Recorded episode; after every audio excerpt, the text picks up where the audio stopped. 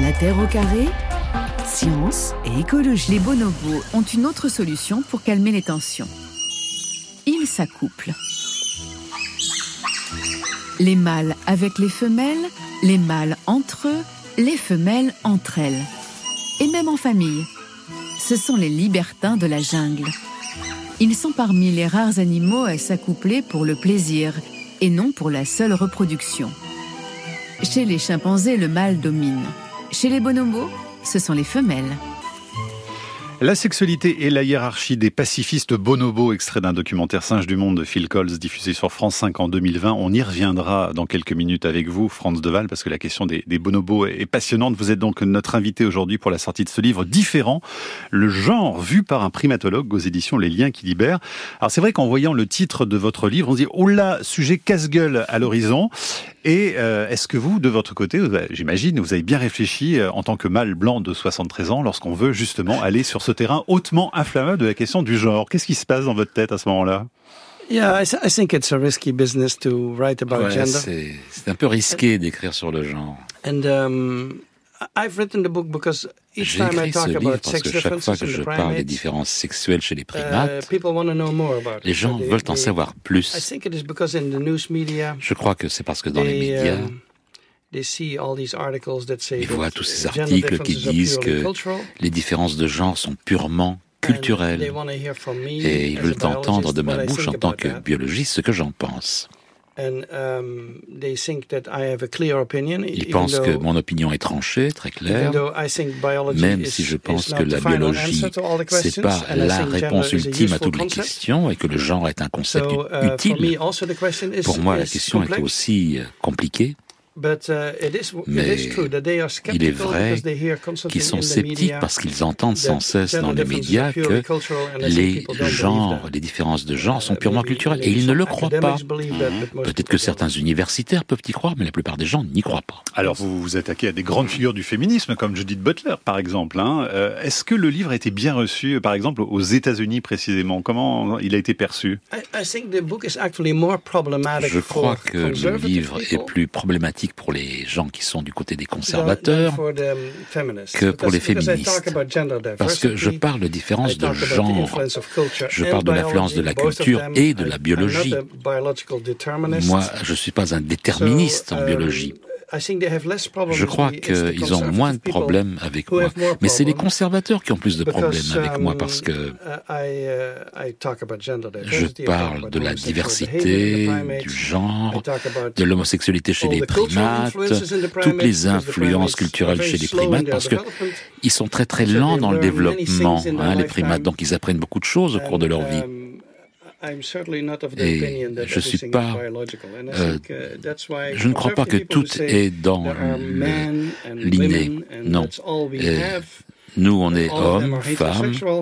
La plupart sont hétérosexuels. Donc eux, les conservateurs, ont beaucoup Ouais. plus de problèmes avec ce que je dis et ce que j'écris. En tout cas, on voit qu'il y a beaucoup de nuances à apporter. hein. C'est ce que nous dit votre livre hein, sur l'origine biologique ou culturelle des choses. Et c'est même très compliqué, vous le rappelez, euh, de démêler leurs rôles respectifs. hein. On y reviendra avec vous.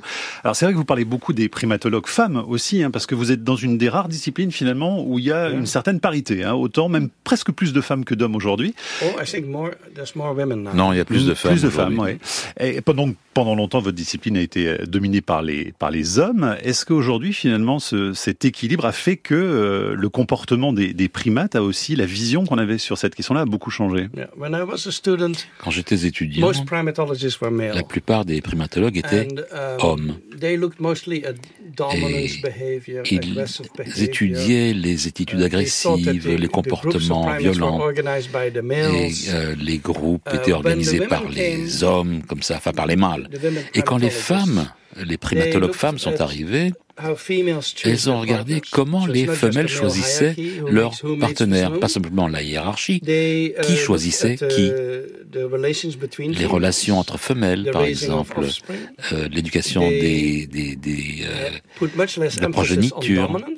Il y avait beaucoup moins d'accent mis um, sur euh, l'ascendance, sur la domination.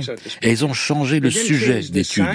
Ils n'ont pas changé la science. La science reste guidés par l'observation systématique et l'expérimentation.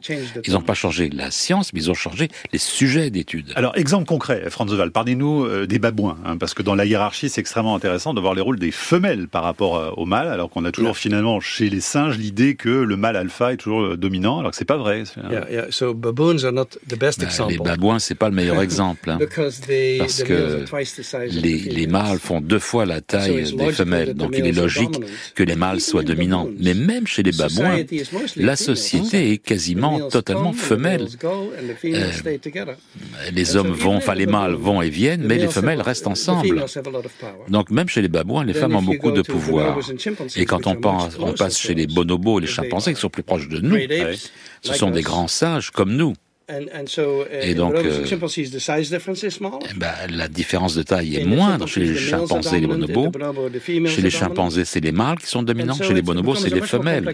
Et donc, ça devient une image beaucoup plus proche de nous, en fait. Pourquoi vous dites que les, les bonobos, justement, euh, aujourd'hui, sont de plus, en, de plus en plus souvent cités dans le discours féministe comme le dernier espoir de l'humanité? Pourquoi exactement alors? Yeah, yeah. So, so uh, J'aime and pas quand les gens choisissent entre les espèces, parce qu'ils So sont également proches de nous. Donc il faut parler des deux espèces. Mais moi, je peux voir pourquoi on choisit les bonobos, parce qu'il y a un système féministe chez les bonobos. C'est une domination femelle. Voilà pourquoi c'est populaire. Et ils sont beaucoup plus euh, sexuels que les chimpanzés. Et les gens aiment ça. Hein. Least, at least people in, Au moins, uh, euh, disons en France, euh, The aux Pays-Bas.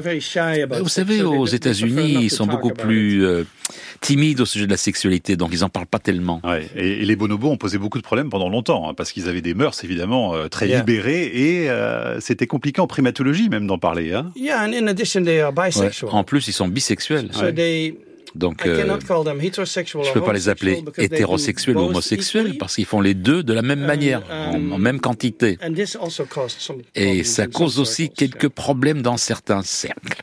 Et par rapport à pour au- au- faire écho euh, au- aujourd'hui au débat qu'il y a dans nos sociétés actuelles, est-ce que vous diriez qu'il peut y avoir des communautés de primates où parfois on peut se dire que c'est non genré Oh, they don't exist. Non, ça, ça n'existe pas. No, there- there's always males and females. Non, il y a toujours des mâles, des femelles. Th- There's a small inter-between category. Il y a une catégorie entre les deux, and males and petite, females have et different les bodies. mâles et les femelles different- ont des corps différents, different biological functions des also. fonctions biologiques différentes aussi. So, um, Donc, euh, there are Mais des comportements alors peut-être non genrés No, non plus. no, I think um, Non. that's an illusion that C'est people une illusion. En tout cas, asexué, oui, parce qu'il y a l'exemple de Donna, par exemple, hein, que vous Yeah, citez the- dans votre oh, oh yeah, ouvrage. there are Ouais, individuals. il y a des individus, c'est des individus, il y a la, So if la that's what you variabilité individuelle, si c'est ce que vous voulez dire. individuals Oui, who don't il y a fit des individus role, qui ne rentrent pas dans le the rôle euh, des mâles, dans le who- rôle des femelles, behave differently qui se from comportent their, uh, différemment sex, de leur sexe, uh, or who have more ou homosexual qui ont tendencies plus de tendances homosexuelles que hétérosexuelles. Yes, i- individuals, Oui, I would say one in des 10 or individus, one oui, in 1 20 sur 10 individuals ou 1 is sur different from 20 the rest. d- Yeah. diffèrent du reste. On reviendra sur Donna parce que son exemple est intéressant tout à l'heure. Euh, certaines femelles existent donc dans, dans ce milieu des primates euh, non humains euh, comme étant des femelles alpha. Et ça, c'est quelque chose dont on n'a pas l'habitude. On parle toujours des mâles alpha, mais il y a des femelles alpha aussi, Franz de Waal. hein. Yeah, I find, I find that unfortunate because Ouais, I'm, I'm c'est malheureux parce que j'en suis en alpha partie responsable de ce terme mâle alpha en raison de mon travail sur les chimpanzés. Um, Les gens ont réduit les mâles alpha à une sorte de brute. dictator. Euh, Un mâle alpha, c'est un dictateur qui agresse les autres, intimide tout le monde. Ça, c'est l'image du mâle alpha. And obviously people don't À l'évidence, les gens ne veulent pas appliquer ça aux femelles, le every qualificatif alpha. Mais chaque groupe de primates a une hiérarchie des femelles. Chaque groupe de primates a une because femelle alpha parce que male alpha signifie le, le mâle ou la femelle qui est au-dessus des autres. Uh, alpha female can Et les femelles alpha peuvent avoir des, beaucoup, beaucoup de pouvoir. Et les gens oublient que la dominance physique, c'est pas la même chose que le pouvoir. Le pouvoir politique peut être très très grand chez les femelles. Nous avons établi notre nouvelle base dans une superbe zone de gorilles, végétation dense, pentes abruptes. J'ai des contacts quasi quotidiens. Néanmoins, le comptage le plus complet que nous ayons pu mener à bien en dénombre moitié moins qu'il y a sept ans, d'après Sembagaré. Ce n'est donc pas là une très bonne... Le nombre de vos gorilles est effroyablement bas. Mais cela ne m'étonne pas. À ce rythme, les braconniers auront décimé l'espèce d'ici à cinq ans. Je me suis progressivement approché des femelles et des jeunes, mais le mâle dominant à dos argenté reste à l'écart. Il garde ses distances, mais observe tout très minutieusement.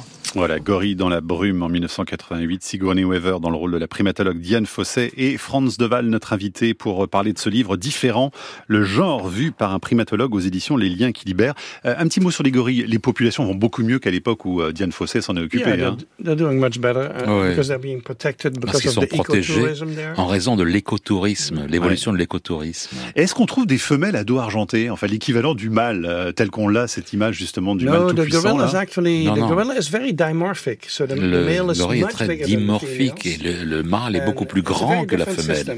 C'est un système totalement différent et on pense que c'est pas une compétition entre mâles. C'est pas les mâles qui dominent les femelles. C'est pas le but. Le but est d'être en compétition avec les autres mâles. C'est pour ça qu'ils sont plus grands.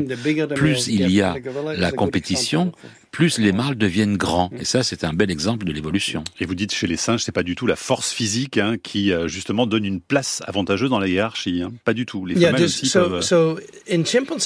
Chez les chimpanzés et les bonobos, c'est un système politique. Donc le plus petit mâle peut être le mâle dominant chez les chimpanzés, parce que ses copains vont l'aider, les femelles qui le soutiennent vont l'aider. Il n'a pas besoin d'être le plus grand et le plus fort. Et chez les bonobos, bah, la domination des femelles alpha est basée sur des coalitions. Elle n'est pas individuellement plus forte que les mâles, elle est plus petite, plus faible, mais il y a une sororité qui l'aide. Et c'est toujours un système politique. Sur euh, franceinter.fr, Bruno demande justement si on peut donner une définition générale du mâle alpha. Alors, non. The alpha male is the top ranking male. le mâle alpha, c'est celui qui est en haut. Il n'y en a qu'un seul. Ce n'est pas une personnalité, mais il n'y en a qu'un. En termes de personnalité, il y a des mâles qui sont très très méchants, très durs, comme un mâle alpha, mais la plupart d'entre eux, ils ont des qualités de leadership. Ils, ils, ils aident les plus faibles, ils gardent la cohésion du groupe et ils veillent à la paix. Autre question de Gilles, l'homophobie existe-t-elle chez les primates? Excellente question. Il y a des comportements homosexuels chez beaucoup de primates. Et je dirais chez les bonobos uh, beaucoup, mais aussi euh, une certaine quantité chez les autres primates. Mais j'ai uh, jamais vu d'intolérance. Donc nous, um, les êtres humains, nous sommes une espèce extrêmement normative. Hein, on met les gens dans les cases, on leur colle des étiquettes. C'est pour ça qu'on a ce système de communauté LGBTQ+, parce qu'il s'agit de des étiquettes. Nous, nous sommes intolérants, normatifs. Chez les autres primates, je n'ai jamais vu ça. Ils s'en fichent. Si quelqu'un est un peu plus homosexuel qu'hétérosexuel, bah, c'est pas un problème pour eux. Franz Deval, il y a la question de la violence qui est vraiment passionnante. Euh, chez les bonobos en particulier, vous dites même que c'est peut-être l'aspect qui choquait le plus, c'est la non-violence euh, chez ces singes. Il n'y a aucun cas confirmé de bonobos, par exemple, ayant tué des congénères, alors qu'on en voit énormément chez les chimpanzés. Jane Goodall l'avait prouvé d'ailleurs. Chez les bonobos, on n'en trouve pas. Non, aucune observation de ce genre. Et est-ce que la violence physique existe chez les femelles dans d'autres groupes de singes alors? Ou est-ce que euh, c'est universellement partagé chez les mâles? La violence femelle apparaît, mais elle est beaucoup moins fréquente que chez les mâles. Donc, comme dans les sociétés humaines, si vous regardez les statistiques des homicides chez, parmi les nations humaines, c'est toujours plus les hommes qui commettent des crimes que des femmes. C'est toujours des assassinats hommes homme que uh, homme-femme. C'est universel chez tous les êtres humains. Et dans le monde animal, c'est plus euh, une caractéristique des mâles. Ça ne veut pas dire que les femelles ne le font jamais. Oui, mais donc ça veut dire qu'il y a une constante euh, entre les primates non humains et les primates humains que nous sommes sur la violence qui euh, serait majoritairement attribuée aux mâles. Yeah, yeah, that's, that's universal. Tout à fait, alors, comment, on comment on l'explique ça alors? Qu'est-ce qui explique ça? C'est biologique, c'est quoi, quoi? La concurrence mâle-mâle est plus physique. La territorialité nécessite un comportement plus physique, et donc ça c'est un uh, comportement mâle. Les femelles ont une hiérarchie plus basée sur l'âge et sur la personnalité. Et donc, euh, une femelle alpha, comme Mala, la chimpanzé, c'était une, une, femelle alpha pendant 40 ans dans sa communauté. Elle avait 60 ans, elle était encore la femelle alpha. Elle pouvait à peine marcher, elle était aveugle, quasiment aveugle. C'est Mama, c'est ça? C'est Mama. Et donc, euh, elle est restée femelle alpha, bien qu'un mâle aurait depuis longtemps perdu sa position par rapport à un mâle plus jeune. Chez les femelles, L'âge est un plus et pas chez les mâles. C'est un désavantage chez les mâles, l'âge. Mais alors, France Deval, à la lumière des études qui ont été faites, est-ce que justement euh, les grands singes pourraient nous enseigner comment endiguer la violence chez les mâles humains, par exemple. Réduire, la réduire, vous voulez dire? Oui, bien sûr. Je crois que c'est l'éducation qui peut le faire. Parfois, j'entends des gens qui disent ah ben il faudrait éduquer les garçons comme les uh, filles. Bon, plutôt élever les, enfants dans un genre neutre. Mais il y a deux choses que l'on sait des études des primates et des humains. Les garçons seront physiquement plus forts à l'avenir que les et les garçons seront plus violents physiquement, toujours. Donc ça doit être dans l'éducation où on met l'accent que la force doit venir avec la responsabilité, qu'ils utilisent leur force de façon constructive plutôt que destructive. Vous dites que chez les mâles, par exemple, euh, chimpanzés, il y a beaucoup de mâles turbulents, hein, beaucoup plus que chez les filles, par exemple, hein, où une énergie qui est décuplée par rapport aux filles. Oui, une des fonctions principales des mâles alpha est de maintenir les mâles plus jeunes euh, plus tranquilles.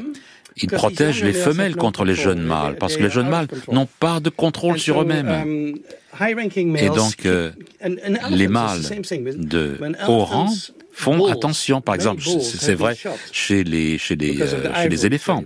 Vous savez, beaucoup de mâles ont été tués à cause de l'ivoire. Et les jeunes mâles éléphants deviennent hors de contrôle. Ils tuent les femelles, ils tuent les rhinocéros et tout. Donc, les mâles hauts dans la hiérarchie maintiennent sous contrôle les jeunes mâles. Mais donc, ce que vous dites là, associé avec euh, la territorialité dont vous parliez juste avant, uh-huh. ça veut dire que finalement, tout ça est plutôt culturel que biologique. So what, for example? Bah, par exemple, quand on vous demandait la, la violence, pourquoi est-ce que les mâles sont plus violents? On vous demandait si c'était biologique, vous nous avez parlé de territorialité. Ça, ça, n'est rien de biologique de vouloir défendre son territoire. Donc ça voudrait oh, dire que c'est culturel ah, C'est biologique, c'est tout à fait biologique parce que le territoire a des ressources en nourriture. Et il y a beaucoup de femelles aussi sur ce territoire. Donc la territorialité des mâles eh bien, est liée aux ressources que contient ce territoire. Et de façon très intéressante, les bonobos ne sont pas des territorialistes. Et ce sont les femelles qui décident tout chez les bonobos. Et donc elles décident de se mélanger à d'autres groupes et elles s'occupent des bébés des autres groupes. Elles sont très amicales, les femelles, avec d'autres groupes.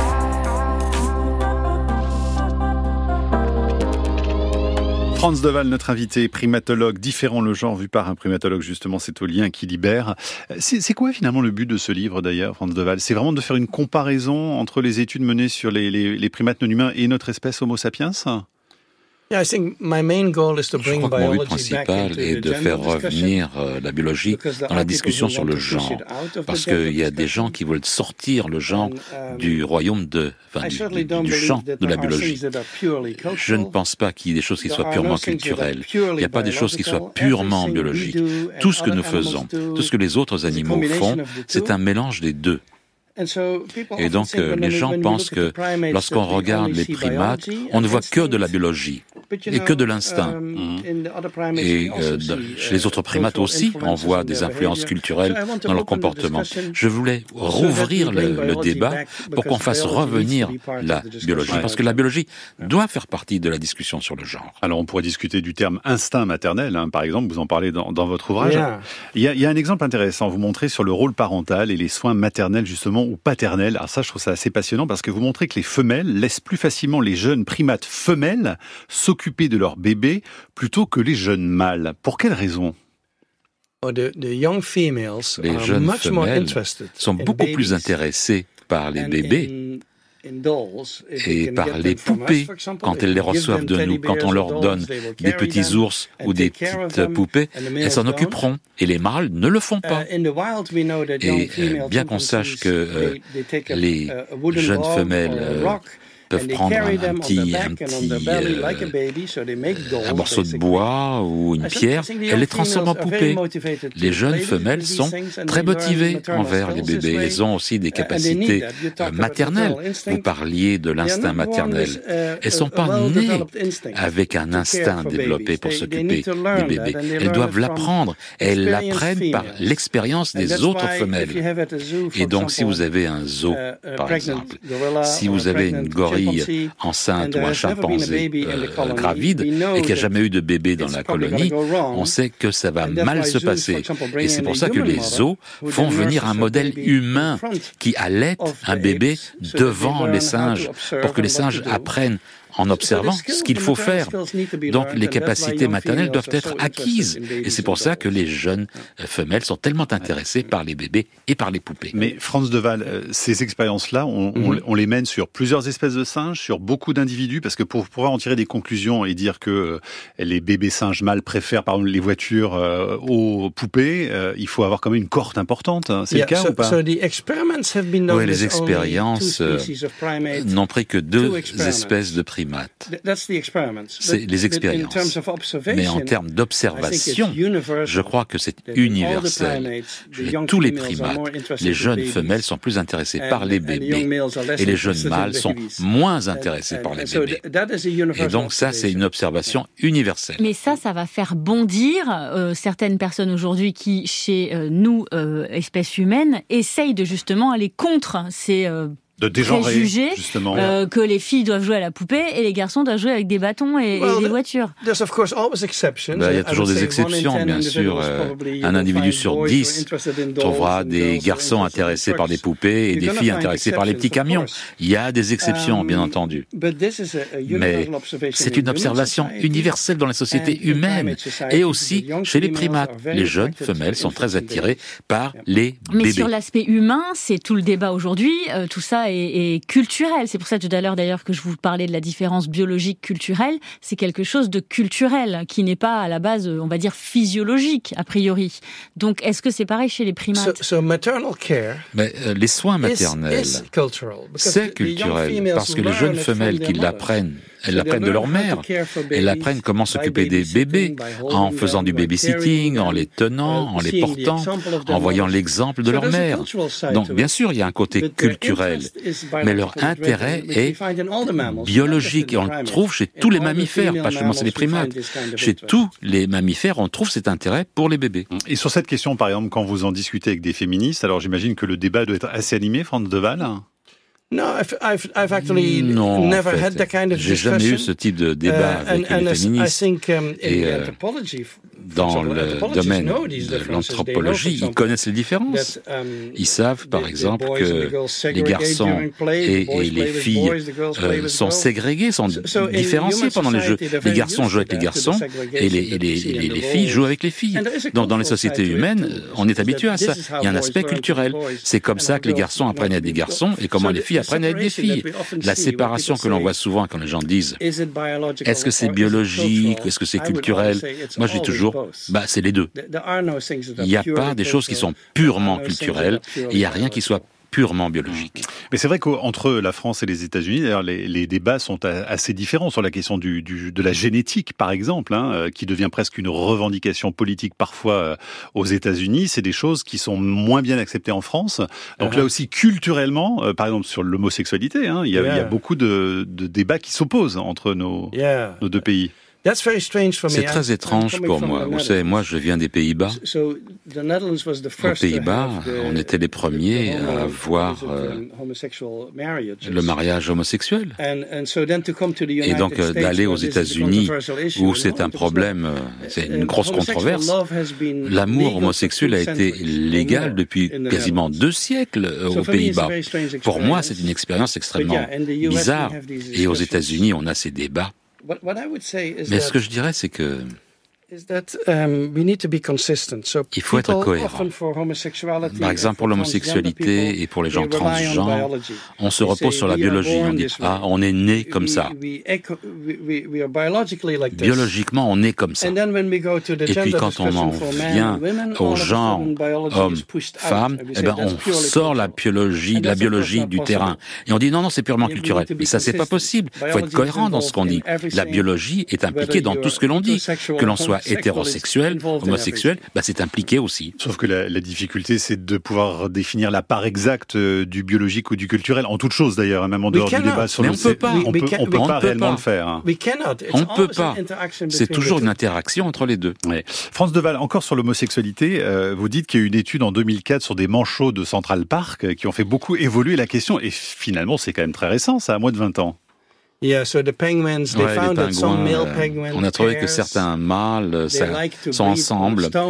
Ils aiment bien euh, couver une pierre plutôt qu'un œuf. Et donc on a fait venir un petit pingouin. Euh, et on peut faire la même chose avec deux femelles. Hein, c'est quand même plus simple. Parce que c'est elles qui vont um, produire l'œuf. Et donc, c'est vrai pour beaucoup d'animaux. Beaucoup d'animaux ont des comportements homosexuels. C'est pas le comportement dominant, mais ça, ça se produit chez certains individus. Je ne sais pas pourquoi c'était une controverse, mais à l'époque, peut-être parce que les gens euh, disaient que, soutenaient que l'homosexualité n'était pas naturelle, et donc c'était très, très intéressant de montrer que certains animaux avaient un comportement homosexuel. On a vu beaucoup d'évolutions sur ces questions-là euh, dans les sociétés humaines ces dernières années. Est-ce que, euh, au fil du temps chez les, les singes, est-ce qu'on a vu évoluer des comportements en ce qui concerne le genre? Non, la diversité des genres a toujours été présente chez les primates, mais on y fait plus attention aujourd'hui plutôt qu'autrefois. En primatologie, on a mis souvent l'accent sur le comportement typique, le mâle typique, la femelle typique, et on a fait moins attention euh, à ce qui était atypique, donc des mâles qui agissent pas comme des mâles et des femelles qui n'agissent pas comme des femelles. On l'a ignoré, ce sujet. Mais, ça a toujours été là. Ce que je voulais dire, c'est est-ce que, par exemple, vous disiez il y a l'homosexualité euh, chez euh, certains singes, est-ce que il y en a qui se cachaient peut-être à une époque et qui ont fini par comprendre que c'était accepté et donc se cachaient oh. moins ou pas je, je fais une totale comparaison, mais je me pose la question. Non, je crois que les primates, les primates n'ont jamais eu de problème avec ça. aucun primate n'a réagi de façon positive ou négative. Ben, ça dépend des circonstances, tout simplement. Mais ils ne les excluent pas de leur groupe. Il n'y a aucune raison pour eux ou elles de se cacher. Ça rejoint la question sur l'homophobie hein, de, de tout à l'heure. Franz Deval, euh, ce qui est intéressant aussi, c'est que ces, ces, expériences sont réalisées la plupart du temps avec des singes, par exemple, dans des zoos. Mais est-ce que si on réalisait les mêmes expériences, par exemple, je pense aux jouets, hein, donner une poupée oh, ou, un, ou, un, camion à une femelle ou à un mâle sur des primates libres de toute influence humaine, donc par exemple dans la forêt, est-ce qu'on obtiendrait les mêmes résultats à votre avis? Est-ce qu'il n'y a pas un biais finalement lié aussi à la captivité? Je ne pense pas qu'ils aient tenté de le faire. Honnêtement, ce que je connais des primates en liberté, c'est que si une femelle arrive avec un, un bébé nouveau-né, elle sera immédiatement entourée de jeunes femelles qui voudront toucher le bébé, le, le porter, pas des jeunes le caresser. Non, pas du tout. Les jeunes mâles sont pas intéressés du tout. Et on sait aussi que les jeunes femelles chimpanzés, on va prendre une pierre ou euh, un morceau de bois et le porter comme si c'était un bébé. Et donc, l'intérêt chez les nouveau-nés est très clair chez les femelles dans toutes les espèces. Franz Deval, notre invité pour Différents, le genre vu par un primatologue. C'est au lien qui libère. Euh, il y a des questions des auditeurs, Camille Alors, il y a une petite rébellion, France Deval, côté auditeur. on a Marie, on a Sabine, par exemple, qui nous écrivent euh, J'ai vérifié chez mes enfants, notamment ma fille, elle adore les jouets de garçons, elle n'a aucune attirance pour les poupées. Sabine nous dit Moi, je jouais aux voitures, aux trains électriques, aux billes. Je n'avais aucun intérêt pour les poupées. Alors, euh, qu'est-ce que vous répondez à ces bah, Bien sûr. La différence entre les sexes sont statistiques. Il y a des différences et des moyennes avec un tuilage. C'est comme euh, les hommes en général sont plus grands que les femmes. Mais il y a toujours d'hommes, des hommes qui sont plus grands que les autres et euh, des hommes qui sont plus petit que la moyenne des femmes, par exemple. Voilà. Oui, mais alors Donc, ce sont, ce sont des tuilages. C'est culturel ou biologique la taille? Parce que ça, c'est très discuté aussi. Parce qu'on peut dire que les femmes sont plus petites parce qu'elles n'ont pas eu un accès identique à l'alimentation par rapport aux hommes. Ah, mais ça, c'est. Ah, ça, c'est. almost all the primates, the males are tall. Non, non, non, même chez les primates, les femmes sont plus petites, les femelles sont plus petites. Chez les primates, tous les mâles sont plus grands que les femelles. Ça voudrait dire qu'ils ont aussi ces influences culturelles. Françoise Héritier en parlait, hein, quand elle regardait justement sur l'accès à l'alimentation. elle voyait que les femmes mangeaient pas la même chose que les hommes. vous savez, moi, je suis d'une famille de six garçons. Hein. je peux vous dire que on mangeait plus que six filles. Not advantaged, so to speak. Et on n'était pas très avantagé de ce point de vue um, financier, en fait. La différence entre les sexes sont toujours statistiques. Les gens tentent à l'oublier. Il y a beaucoup de variabilité individuelle. Euh, Allez, une dernière question. Hein, Anne, Anne, se demande sur euh, franceinter.fr si vous pensez, France Deval, que les bonobos discutent entre eux des pratiques de genre chez les humains. Est-ce qu'ils pensent euh, quelque chose de nous quand, ou de vous quand vous les observez, primatologue ah, oui. ah. C'est intéressant, c'est les bonobos. Parce que comme c'est une société dominée par les femmes, elles ont une grande sororité. Généralement, elles aiment plus les femmes que les hommes. Chez les humains, hein. moi j'avais des étudiantes uh, qui s'arrangeaient très très bien avec les bonobos et j'ai eu des étudiants mâles et, ils s'arrangeaient pas bien du tout, ça allait pas très bien avec les bonobos. Donc les bonobos font la différence entre femmes et hommes chez les humains. France Deval, très vite pour terminer, il y a Donna dont vous parlez. Euh, c'est un chimpanzé, c'est ça, ou un bonobo? Donna was a, female, born as a female chimpanzee. chimpanzé que vous avez envie depuis son enfance. Hein. Yeah, who very young ouais, already très, très to wrestle, which is more Elle aimait se battre, qui est plus un comportement mâle. Uh, et elle, elle, a développé un caractère plutôt mâle, avec un euh, caractère physique, hein, avec des épaules larges.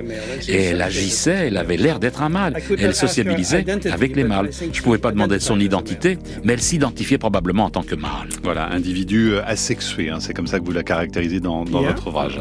Voilà, tout ça on pourra l'apprendre en lisant Différent, le genre vu par un primatologue et ça paraît au lien qui libère. Merci beaucoup Franz Deval et merci Monsieur Zlotowski pour cette traduction brillante comme d'habitude. La Terre au carré est un podcast France Inter.